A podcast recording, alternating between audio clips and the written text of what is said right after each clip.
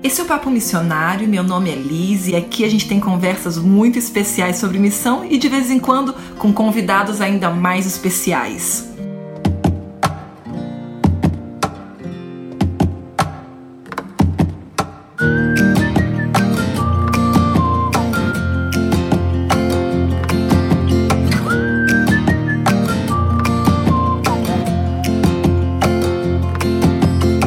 Você já conhece, essa é a musiquinha de quando a gente tem convidado aqui no podcast. E esse convidado você já conhece, é o Gabriel Meirelles, que já esteve com a gente lá no comecinho do podcast e que todo mundo gostou tanto que a gente tinha que convidar ele de novo. E o Gabriel tá agora num momento completamente diferente da carreira missionária dele e fazia todo sentido ter um novo episódio com ele para entender como é que é a vida de um missionário de carreira, quais são os momentos que a gente passa e alguns momentos não tão glamourosos mas muito necessários para que a gente esteja bem preparado para o trabalho que a gente vai desenvolver no campo missionário.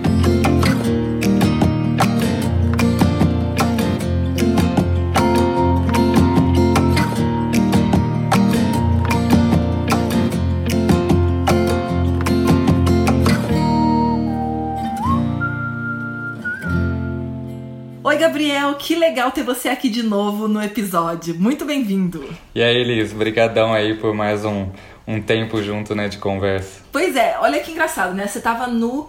Tem quase certeza que você tava no terceiro episódio. Tinha acabado de começar e foi um super Sim. boost pro, pro, pro podcast, porque aí todo Legal. mundo quis ouvir quando né, foi, você foi a primeira entrevista e, e, foi muito legal que o pessoal respondeu tão bem ao seu episódio, o pessoal ficou tão encantado com o seu trabalho que, que eles bom. mesmos pediram para que a gente contasse mais sobre o seu trabalho no futuro. E agora chegou no futuro já, né? E Sim. chegou no futuro porque agora você está num outro momento do seu trabalho como missionário. Me conta um pouquinho, o que, que você está fazendo aqui no Brasil? O que, que é esse momento que você está vivendo agora da tua carreira como missionário? Isso, é um pós, né, pós-campo aí.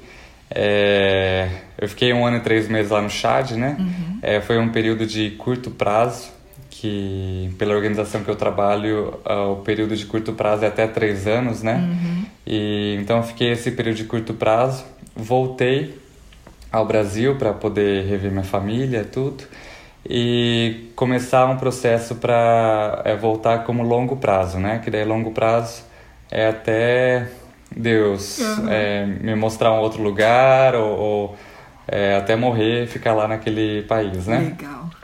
E então eu voltei para cá, é, passei um tempo com minha família, né, dois meses lá em Campinas e compartilhando também é, nas igrejas, em Campinas e na região, é, acampamentos, escola. Foi um tempo muito bom uhum. para encorajar as pessoas. E terminei o seminário, que era um dos pré-requisitos para eu poder voltar como longo prazo através dessa organização, uhum. um curso teológico de no mínimo dois anos, né? E eu acabei fazendo um seminário da, da minha denominação. Ah Tá. E, e para poder ir através dessa organização que eu trabalho, que é o EC, a Missão Amém, aqui no Brasil, hum. é, eu preciso passar quatro meses em Belo Horizonte, né? Que a gente passa por uma orientação, mostrar como é que a organização funciona, é, relembrar alguns assuntos de missões, choque cultural, uhum. é, diferentes religiões e para poder voltar para o campo, né? Então esse meu período aqui no Brasil tem sido isso de orientação para voltar para o campo como longo prazo, né? Missionário de longo prazo. Que legal. Então esse seminário que você está fazendo agora com a UEC, né? Com Missão Amém, né? Que você falou que é o nome aqui uhum. no Brasil. E aí isso complementa essa outra formação teológica que você já teve antes com a sua denominação, né? Isso. É na verdade é, nem é um curso, é, esses quatro meses é, eles chamam de orientação mesmo, uhum. né? É um processo para poder entrar na organização, mostrar os princípios e práticas da, da organização e para poder se familiarizar com o pessoal. A gente vive aqui na base, aqui em Belo Horizonte, né? Então a gente, é, eles eles observam como a gente trabalha em equipe, ah, se a gente trabalha bem em equipe, porque no campo a gente trabalha muito com equipe, né? Uhum. A gente não está sozinho lá no campo, a gente trabalha em equipe.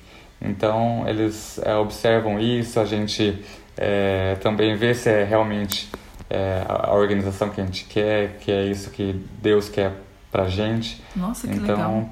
é esse tempo aí de quatro meses de orientação para voltar para o campo e complementando né, o curso teológico, que é um dos pré-requisitos para poder voltar uhum. para ir como longo prazo, né? E quando que você fez esse, esse curso teológico? Já faz mais tempo? Como é que você fez esse curso? Antes de ir para o Chad, eu comecei o curso teológico é, presencial, né, em campus, uhum. que eles uhum. falam inglês, que eu ia até um local e, e tinha aula também, né? E, e eu comecei presencial e online. Então eu fazia parte presencial, parte online. Hum. E quando eu fui para o Chad, eu fui, é, continuei fazendo online, né? Por mais das dificuldades né, da, da internet, uhum. uh, as, as coisas pesadas do curso online, eu consegui é, fazer bastante lá e quando eu voltei eu terminei é, o curso. E então foi isso, foi uhum. o curso teológico através da, da, minha denominação, né, Igreja do Nazareno. Legal. E como é que você vê assim a importância justamente de um missionário sempre continuar crescendo e se preparando? Por que, que você uhum. vê que isso é tão importante? A gente já não está aprendendo demais lá no campo missionário, isso já não é suficiente?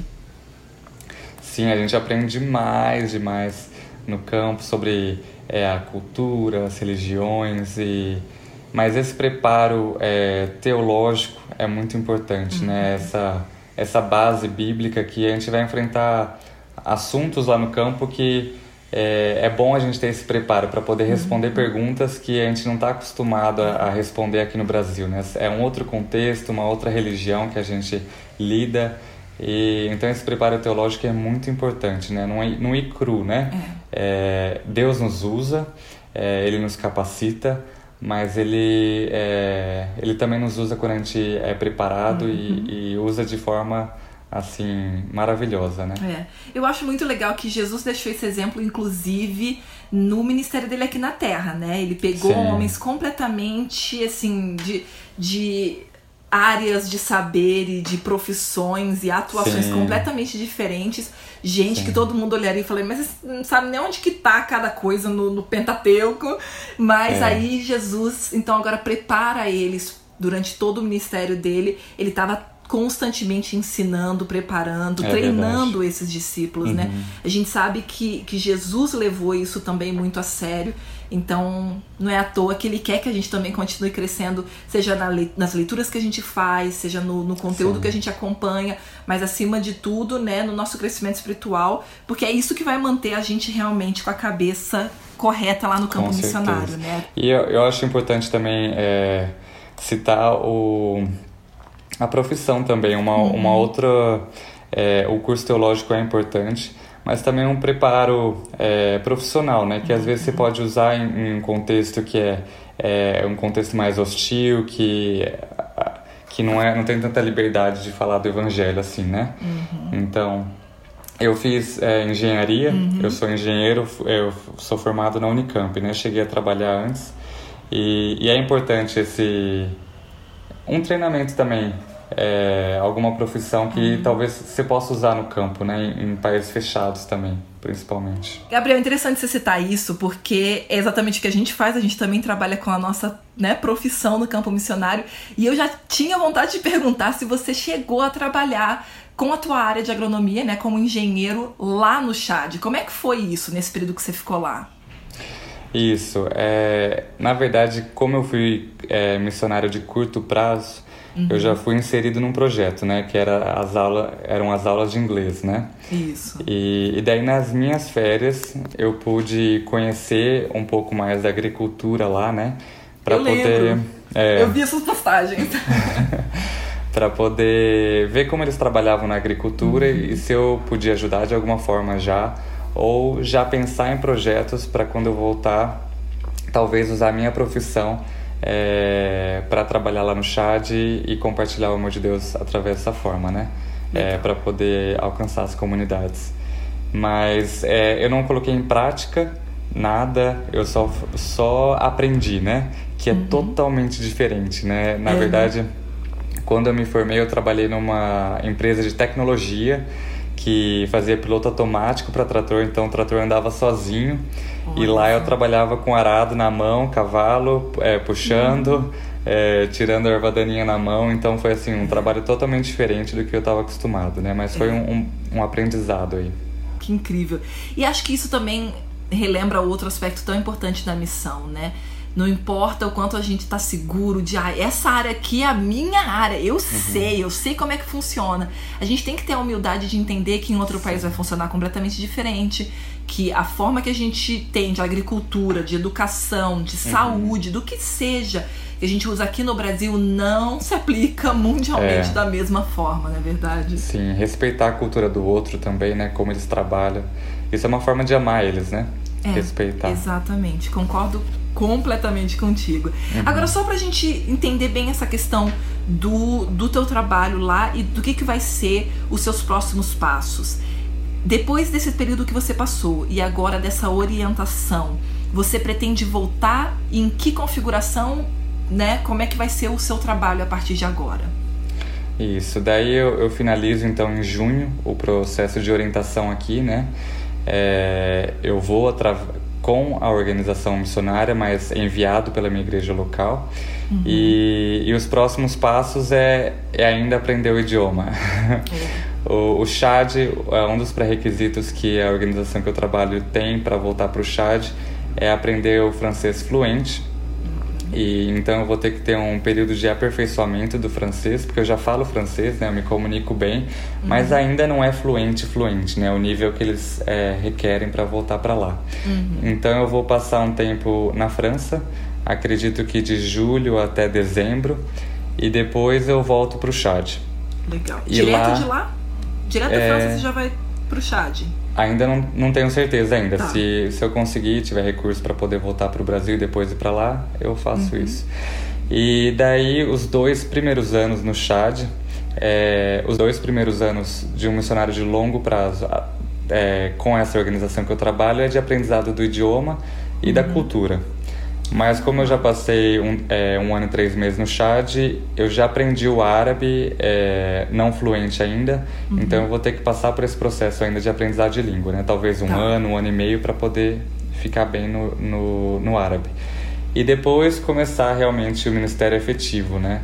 Que não tem como compartilhar é, da palavra de Deus é, se a gente não conhecer a cultura, uhum. o contexto que eles estão é, e o, o, idioma, né, para poder comunicar com eles, né, a, a verdade. Então tem todo Mas... esse processo aí que eu vou passar. Aham, uhum. e não tem assim aquela coisa, porque olha, eu já ouvi você falando inglês nos seus vídeos, teu inglês é uhum. é excelente, você deu aula lá esse período todo. Sim. Já ouvi você falando inclusive árabe com os teus amigos sim, lá. Sim. Já ouvi você falando um pouquinho de francês, quando você estava lá aprendendo uns pratos típicos e acho uhum. que estava preparando peixe, falando um pouquinho de francês e um pouquinho de árabe. Isso já não é suficiente? Sim. Não, assim, um pouquinho já não é suficiente? Qual que é a tua visão em relação a isso, da questão da língua? É, eu acho que assim, é, Deus nos usa, né? E, uhum. e me usou lá nesse tempo a, aprendendo. Não é que a gente não vá compartilhar, né? Mas uhum. é o uhum. tempo de ministério mesmo efetivo. Começa a partir de um tempo que você está com um nível é, de idioma bem avançado, né? Eu acredito que é, a gente tem que estar tá com um nível avançado do idioma para poder compartilhar realmente a verdade. E isso até é uma cultura do brasileiro, né? É, uhum. Que a gente é mais é, tranquilo com relação a isso, aprende um inglês meia boca, um é. espanhol meia boca e, e acha que está falando bem, né? Acha que está se comunicando bem. E com a palavra de Deus a gente tem que ser, ser sério, né? Com relação a isso e não ter, é, não ter confusão, né? Uhum. E também esse, tem a parte do processo do aprendizado da cultura, né? Que faz parte desse aprendizado da língua também, né? Uhum. E é importante esse processo, porque senão você vai comunicar é algo que não faz sentido para eles. E só aprendendo Exato. a cultura, o idioma, que a gente vai conseguir comunicar a palavra de Deus naquele contexto, né? É, eu concordo plenamente contigo. É claro que deu para notar o tom de brincadeira na minha pergunta de falar se não é suficiente, sim. mas é justamente porque infelizmente a gente vê essa essa realidade de as pessoas pensarem não, não, um pouquinho só de espanhol, um pouquinho é. só de inglês já é suficiente. E eu acho que é, é triste que a gente não percebe o, o o tom de prepotência que a gente tem uhum. quando a gente, na verdade, assume essa postura de não, é, é, é suficiente, a gente vai se comunicar de alguma maneira. Uhum. Isso pode soar para as pessoas, para os nativos, para as pessoas daquele local como uma forma de arrogância, como uhum. uma forma de desinteresse. Poxa, a pessoa não Sim. faz nenhum esforço para aprender a língua, entendeu? E quer uhum. chegar aqui para me falar de uma coisa que ele diz que é melhor. E aí a gente às vezes não percebe o poder e o potencial de falar a língua como uma forma de respeito, como de mostrar Sim. assim, eu me interesso realmente e eu é. quero entender o seu lado para poder apresentar essa mensagem maravilhosa que mudou a minha vida, né? Mas com a humildade de saber, não, eu não tô te trazendo uma coisa que é simplesmente melhor do que a sua cultura, porque a sua cultura é ruim. Não, eu entendo a sua uhum. cultura, eu entendo tudo que tem de bom na sua cultura. Eu só quero te apresentar um Deus que mudou a minha vida.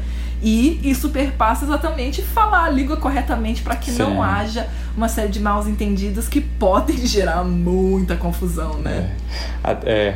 E é importante isso. Até tem um, um, exemplo de também entender a cultura local, né? Uhum. É, lá na África, em muitos países, eles não, é, eles não usam é, o papel higiênico é, uhum. para ir ao banheiro, né? Eles usam água e as mãos para se limpar.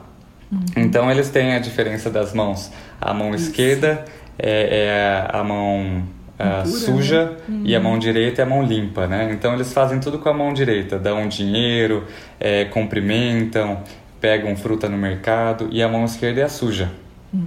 E quando você, é, se você não entende isso e você vai falar com uma pessoa, vai falar de Jesus para aquela pessoa, né? Tá falando do evangelho e tal, e daí você dá um abraço com a mão esquerda na pessoa.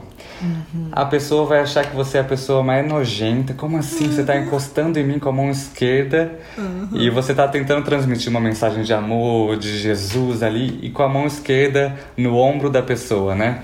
É. E então, se você não entende a cultura, é, você não vai conseguir transmitir o Exatamente. amor de Deus, né? A verdade ali. Você vai poder criar um bloqueio e a pessoa não vai querer ouvir falar de Jesus porque você encostou a mão esquerda uhum. é, no corpo dela. Então Nossa. é muito importante esse aprendizado da cultura e da língua, né? Muito legal você citar esse exemplo. Esse é o exemplo que eu também sempre assim fiquei pensando o tempo todo. E eu lembro uma vez conversando sobre isso com um, um brasileiro, ele falou: "Ah, mas que coisa sem noção, ele tem que entender que a gente não tem essa cultura". E tipo, ups, quem que tá sendo sem noção nessa interação, né? É. Porque realmente se a gente não tem esse cuidado, a gente pode na verdade, queimar o campo, né? Sim. E isso é em todo o país. Todo o país vai ter alguma norma social que é completamente diferente da nossa e que sim. se a gente quebrar essa norma social, a gente pode sim acabar com todo, toda a, a possibilidade de pregar para essa pessoa. Na, uhum. na, Alemanha eu passo pela mesma coisa, né? De ter que cuidar com uma série de normas sociais, uhum. porque se eu infringir, por exemplo, o espaço pessoal da pessoa, é, né, aquela distância necessária, que o espaço pessoal para o alemão é muito maior do que o espaço pessoal do brasileiro, né? Uhum. Eu, eu tô traduzindo, a gente chama isso de personal space, então não sei se é assim que a gente fala em português, mas essa questão do espaço pessoal que é tão pequenininho no Brasil, a gente já abraça e já Sim. senta pertinho, e aí se eu fizer isso com uma pessoa lá na Alemanha, eu vou criar um desconforto tão grande que essa pessoa já não vai querer nem ter contato mais comigo, porque ele vai me achar, ou ela vai me achar uma pessoa, né, totalmente desagradável. Verdade. E curiosamente como a gente muda, né? Eu Sim. não sei se contigo é assim, Gabriel. Eu imagino que hoje em dia você só usa a direita para tudo. Sim. Mas eu tenho um espaço pessoal gigantesco comparado aos brasileiros, uhum. e hoje em dia é muito estranho estar no Brasil de volta, porque é eu sempre sinto que estão invadindo o meu espaço pessoal e eu falo, não, Liz. Você tem que revisar aqui o processo. Você está no espaço pessoal brasileiro. É o choque cultural aplicar. reverso, né? Não é, exatamente, é. exatamente. Você, só de curiosidade, você usa mais a mão direita hoje em dia? Isso, a mão direita, é? até a forma de cumprimentar. Eu uhum. coloco uma mão em cima da. É, tem uma forma de cumprimentar diferente lá, às vezes eu, eu coloco é, desse jeito que eles fazem lá, é engraçado. Ops. Uhum. Gente, é muito engraçado essas coisas. E aí vem a minha pergunta, assim, que eu acho que muita gente que tá ouvindo o episódio e lembrando que o episódio passado. Foi o episódio passado? Não, não, de, antes do episódio passado, que foi sobre choque cultural reverso. Uhum. Como que tá sendo para você, Gabriel? Como é estar tá de volta no Brasil depois de um ano e pouco, né, morando numa cultura completamente diferente? Como tem sido a experiência para você assim? O que, que, tem sido bom e o que, que tem sido assim difícil ou desafiador para você? É, eu acho que sempre é um gente acha, não, vai estar tá tranquilo, é meu país, já sei uhum. como que é a cultura, né? Mas a gente está tão acostumado com o tipo de vestimenta, lá eles se cobrem tanto, né? Uhum. E o jeito de se relacionar é, às vezes eu até me tornei um pouco mais frio na hora de cumprimentar, não dar beijo, é, não abraçar. É. Então tem esse choque, mas a, a, gente não se sentir culpado, né? Não se sentir uhum. É, deslocado, mas realmente entender que faz parte do processo de, de retorno, né? Esse choque cultural reverso, né? E não ficar com essa pressão na cabeça que, ai, eu não vou me adaptar e, eu tô no meu país, eu não, não me encaixo mais aqui, né? Uhum. É, entender que faz parte do processo isso, é. né? É, isso tem sido uma lição para mim, pra ser sincero. Não importa o quanto eu leia sobre isso, o quanto eu uhum. conheço de teoria missional, quando chega no Brasil é sempre uma dificuldade. E essa Sim. última vinda agora foi muito é mais incrível, difícil. Né? É incrível, né? Parece que cada vez vai piorando, para ser sincera. E, e, é justamente é uma, é uma tentação muito grande a gente se sentir completamente deslocado. É, não é uma tentação, você vai se sentir completamente deslocado, mas a forma uhum. como você vai lidar com isso Sim. que vai fazer toda a diferença, né? Verdade. Mas com certeza teve coisa boa. O que, que foi a coisa boa de estar tá de volta em casa, assim? O que, que é aquela coisa que. Nossa, que maravilha, que alívio. É, é, até no, quando eu tava voltando já é, tomar banho de chuveiro, Nossa, água quente. É, um, um, um, choque que eu sofri lá é, na volta foi que lá eu tomava pouquíssimo leite, era leite em pó, ah. não tinha geladeira, então não tinha queijo, não tinha chocolate, ah. tinha muito pouco, né? É, era tudo importado e, e, quando chegava eu conseguia né, ter chocolate lá. Hum. E, e quando eu voltei para o Brasil, eu comecei a comer de monte, né? Um monte de produtos de lactose, né? Queijo, hum. leite, chocolate. E eu me tornei intolerante à lactose pela essa dieta mesmo? restrita, né? Então teve esse choque aí. Eu amo chocolate. Eu tomava leite todo dia aqui no Brasil, queijo eu gosto. E eu acabei sofrendo um pouco aí pela saúde, Uau. esse choque aí de volta, né? Por essa restri restrição alimentar que eu tive lá. Uhum. Então... Uau, nossa, que interessante. Não imaginava é. mesmo, mesmo, mesmo. É, mas, mas eu, eu, coisa... eu, amei voltar e, uhum. e, comer chocolate de novo. Por mais que eu passe mal, esse foi uma parte boa, assim, de voltar e, e comer chocolate, né? Ô, oh, gente. Olha, realmente, aí, aí complica. Olha, vou te dar uma dica. Bom, Qualquer coisa, uma vez eu trago para você. Lá na Alemanha tem muito chocolate vegano, né? Que aí justamente não tem nenhum produto animal, inclusive não tem nada de ah, leite, né? Interessante. Então, quem sabe, enfim, se, se um dia eu puder te te retribuir por todo o aprendizado aí nesses podcasts que você participou. Eu vou te dar uma barra de chocolate vegano, então. Pra, eu agradeço. Pra ajudar aí na, na intolerância à lactose. Mas, é. nossa, que interessante. Mas com certeza teve alguma coisa que você pôde comer em paz, sem ter nenhum problema, não sei. Sim. Açaí, talvez, não sei. Eu sou eu doida amo, pra açaí. açaí foi minha, amo, foi minha açaí, maior alegria. todo dia. E é que tem sido muito bom voltar a comer açaí. Não é? É, pra mim também foi uma grande. Palmito é uma coisa que eu sinto muita saudade é. quando eu tô fora, mas aqui também é tão caro que aí também a gente tem que, sim, esperar ser convidado para alguma coisa que tenha palmito.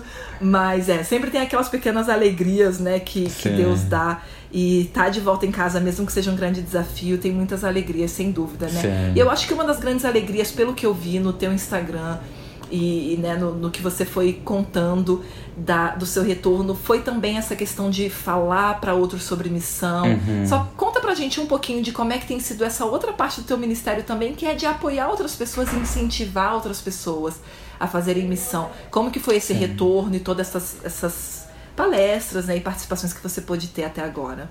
Sim, é, eu orei muito antes de voltar para pedindo a Deus que eu pudesse compartilhar em lugares para poder encorajar outras pessoas, outros jovens, né, que tem é, que Deus tem chamado para outras culturas, né, é, falar do amor dele em outros lugares e, e, Deus abriu muitas portas, né, foi incrível como é, ele abriu, tive até muito ocupado, né, acaba uhum. cansando um pouco, mas uhum. eu dou uhum. graças a Deus, glória a Deus por tudo por esse tempo e foi um tempo realmente de encorajamento, compartilhar sobre missões, falar como que é a vida no campo e, e o que, que a Bíblia fala né, sobre missões, é, o que, que ela nos ensina né, para poder proclamar o reino, né, onde a gente uhum. estiver, né, que é na nossa cidade, é na região e até os confins da terra, né. E, e foi muito bom esse tempo e tem sido muito bom, né, aqui em Minas Gerais, onde eu estou agora, é, Estou começando de novo esse processo para poder compartilhar nas igrejas e nos lugares sobre missões, né? Tem sido muito bom, graças a Deus.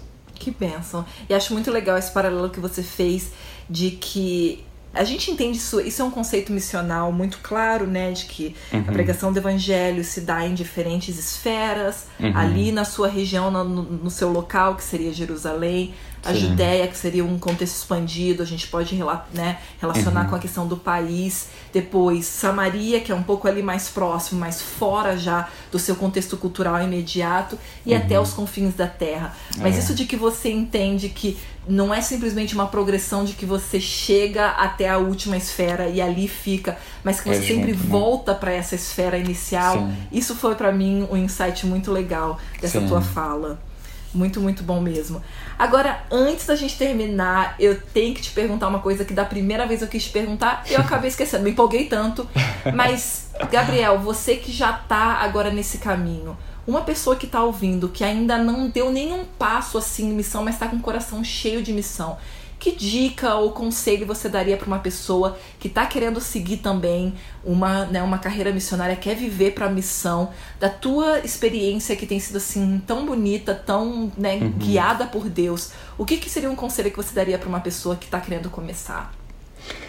Ah, eu acho que o, o, contato com a igreja é muito importante, né? Uhum. Compartilhar isso com o seu pastor, o que, que Deus tem falado para você, é, o que, que Deus tem falado, né, a respeito de missões, que é para ir para outro lugar. É, essa relação igreja e missionário é muito importante, né? É bíblico que o missionário seja enviado pela igreja, né? Exato. E pode ir através de organizações missionárias, mas o missionário é enviado pela igreja. Uhum. E então acho que esse é, primeiro contato com o pastor, contar, abrir o jogo, né, é importante, né? Então se você tem um chamado, se, se Deus tem falado algo para você sobre missões transculturais, converse com o seu pastor, peça orientação, como que é o processo de envio e, e ore, ore para que Deus dê sabedoria em como lidar com a situação, né? Amém, muito bom. E por último na última vez eu estava lendo o Let uhum. the Nations Be Glad, isso, se eu não me engano. Do John Piper, isso. Exato. Eu ainda não comprei o livro, mas já está na minha listinha de próximos muito livros bom. a comprar pela é. sua indicação. Eu já tinha ouvido falar que é um livro muito importante, né, de, de missiologia, de contexto missional, Sim. mas ainda não comprei. Mas conta pra gente, tem alguma coisa legal que você está lendo que você gostaria de indicar para nós? Eu acabei de terminar um livro chamado Recuar Jamais, Hum. É um livro de uma série de livros de heróis é, de vários missionários, né? É, em português? Tem em português e tem em inglês. Que demais. E conta a história do Charles Studd, que foi o fundador da WEC, né, a organização que eu trabalho. Hum. E ele foi missionário no Congo, né? Ele foi para a China, trabalhou com Hudson Taylor, depois trabalhou um tempo na Índia e, e daí ele abriu é, começou lá no Congo, na África, o trabalho e, e foi bem interessante ver como ele chegou lá, trabalhando com os canibais e, e como que o evangelho se expandiu lá no Congo, né? E, e foi muito motivador ver como ele... É, a vida dele, né? A bibliografia uhum. dele. Que incrível! Já até pesquisei aqui rapidinho na internet, vou colocar aqui embaixo na descrição desse episódio o nome para todo mundo que se interessar. E uhum. muito obrigada, tá vendo? Olha, é uma benção conversar com o missionário, não só porque a gente é. pega sempre dica nova de livro, mas muito obrigado por compartilhar da sua experiência, Gabriel. Saiba que, falando assim, do, de coração e representando todo mundo que escuta o podcast, a gente ficou muito feliz com a tua participação né, naquela primeira vez. Muita gente uhum. se inspirou pelo teu testemunho. Saiba que não só o teu trabalho lá no Chad tem sido para honra e glória de Deus, mas principalmente a essa esse apoio e esse incentivo que você é para outros tem sido glória algo que quem sabe você nunca vai poder mensurar. Uhum. É, glória a Deus, Liz.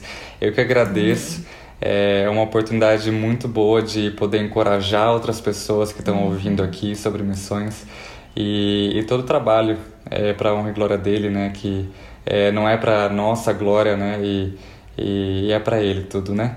E espero ter encorajado as pessoas aí é, sobre missões e sobre intercessão, né? Que eles, que se não tem chamado para outras culturas, que ore, né? Pelos Exatamente. povos não alcançados e ore pelos missionários aí, né? Todos nós podemos ter uma parte crucial na missão. Sim. E lembrando que a Adoniram Judson disse, não vou citar palavra uhum. por palavra, mas ele fala que serão os joelhos, né, de, das Sim. pessoas que não podem ir, que vão apoiar a missão também, além mar, né? Então, muito obrigada mais uma vez e que Deus te abençoe. Amém. Eu que agradeço, Liz.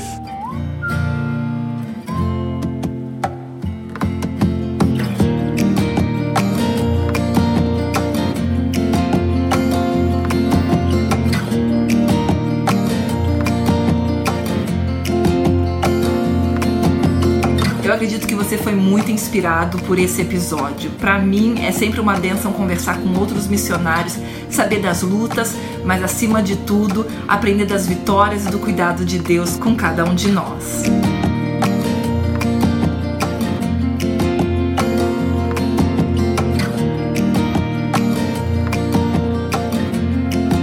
Esse episódio foi produzido em parceria com Lucas Herman e o meu agradecimento todo especial vai para o Gabriel que se dispôs a conversar comigo para esse episódio, mas acima de tudo, pela dedicação que ele tem no trabalho para Deus. Isso é muito inspirador para cada um de nós.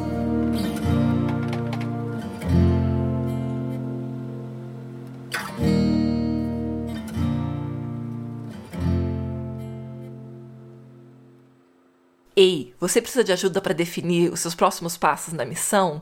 Na comunidade missionária, você aprende como ir para a missão, como ser eficaz e ainda se conecta com missionários ao redor do mundo. Clica no link na descrição desse episódio para saber como participar.